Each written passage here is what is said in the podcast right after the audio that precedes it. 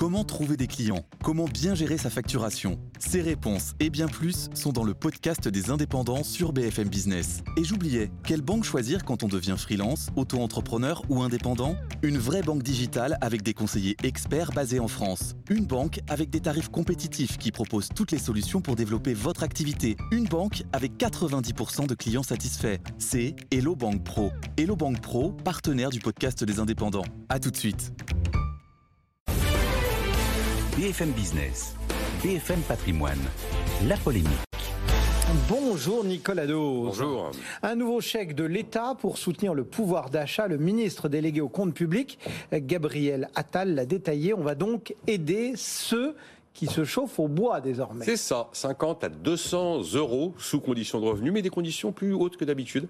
2260 euros par mois pour une personne seule, 4750 euros par mois pour un couple avec deux enfants. Contrairement à d'autres dispositifs, il n'est pas automatique celui-là. Il faudra aller à compter du 22 décembre sur euh, chèque, euh, chèqueénergie.gouv.fr. Donc il y a même un site dédié maintenant. Hein.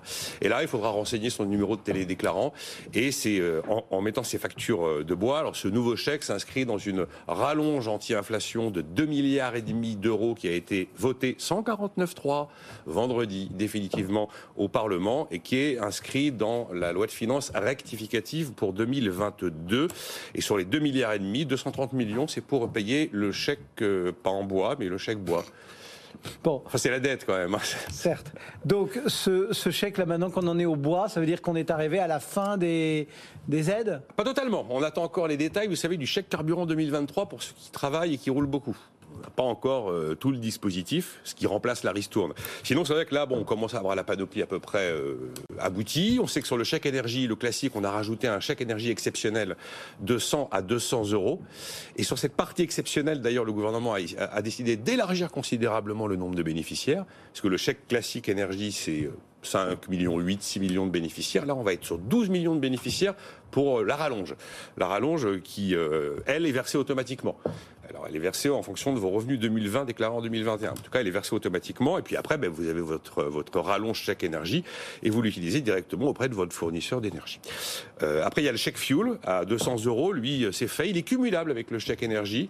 Les versements ont commencé au mois de novembre. Vous avez bien sûr le fameux bouclier tarifaire hein, qui, cette fois-ci, profite à tout le monde et qui doit, en 2023, limiter la hausse de facture d'électricité et de gaz à 15% maximum. Vous avez le reliquat, la queue de comète de la de carburant qui, mi-novembre, est passé de 30 centimes à 10 centimes et qui s'arrête à la fin de l'année. Alors je développe pas le nouveau euh, le nouveau bonus pour réparer sur les matériaux ménagers, les bonus auto bien sûr vous connaissez, le nouveau prêt à taux zéro qui va maintenant euh, s'ajouter à ceux qui ont bénéficié de ma prime rénov.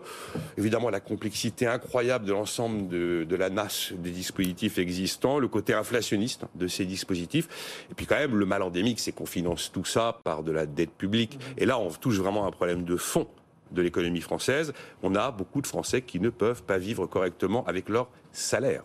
Ça fait des années qu'on a diminué les cotisations jusqu'à 1,6 SMIC. Mais en réalité, on a bloqué les salaires aux alentours du 1,6 SMIC. Donc on a bloqué les salaires en, voulant bien faire au départ. Et puis un système aussi où le travail, traditionnellement paye massivement à la protection sociale, fait que entre le brut, brut, brut et le net à payer, vous regardez le net à payer, effectivement, il est quand même sacrément amputé. Donc on a derrière l'État, ben, qui on le voit, rafistole, tente d'écoper.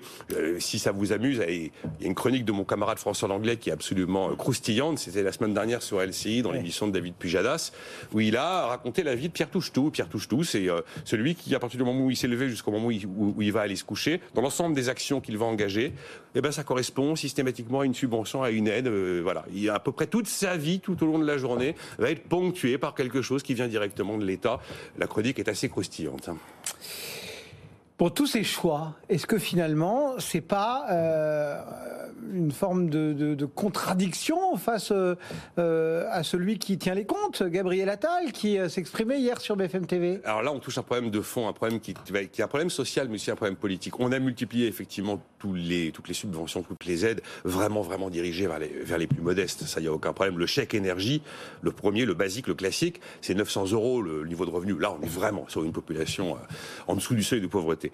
Euh, le problème, c'est que là, maintenant, le ministre du Budget est en train de ramer parce qu'il se rend compte qu'il y a une colère qui monte.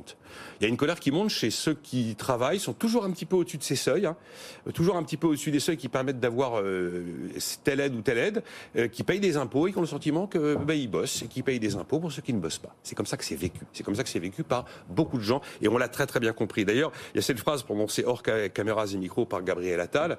Ce qui est frappant, c'est qu'il la commande pas mais il ne la demande pas. Et donc il aurait dit, les classes moyennes ont le sentiment qu'on balance des canadars d'argent public pour aider ceux qui ne bossent pas. Et là, là, vous êtes sur un... Et en fait, euh, euh, les classes moyennes ont le sentiment que, ça s'appelle les gilets jaunes. Hein. Et donc là, on est sur un vrai problème politique et un risque social important. C'est d'ailleurs pour ça que vous constatez que, ce chèque bois, ben, finalement, le plafond d'entrée, c'est 1,7 SMIC. C'est plus que d'habitude. C'est probablement aussi pour cette raison que la rallonge du chèque énergie de 100 euros, on a doublé le nombre de bénéficiaires. On est sur, on est sur, euh, sur 12 millions de foyers. C'est 40% des foyers français. Et là, évidemment, on ratisse beaucoup, beaucoup plus large. Donc là, on est, oui, on est sur un, problème politique et un problème social euh, assez important, assez lourd. Nicolas Dose et la polémique du jour. Merci Nicolas.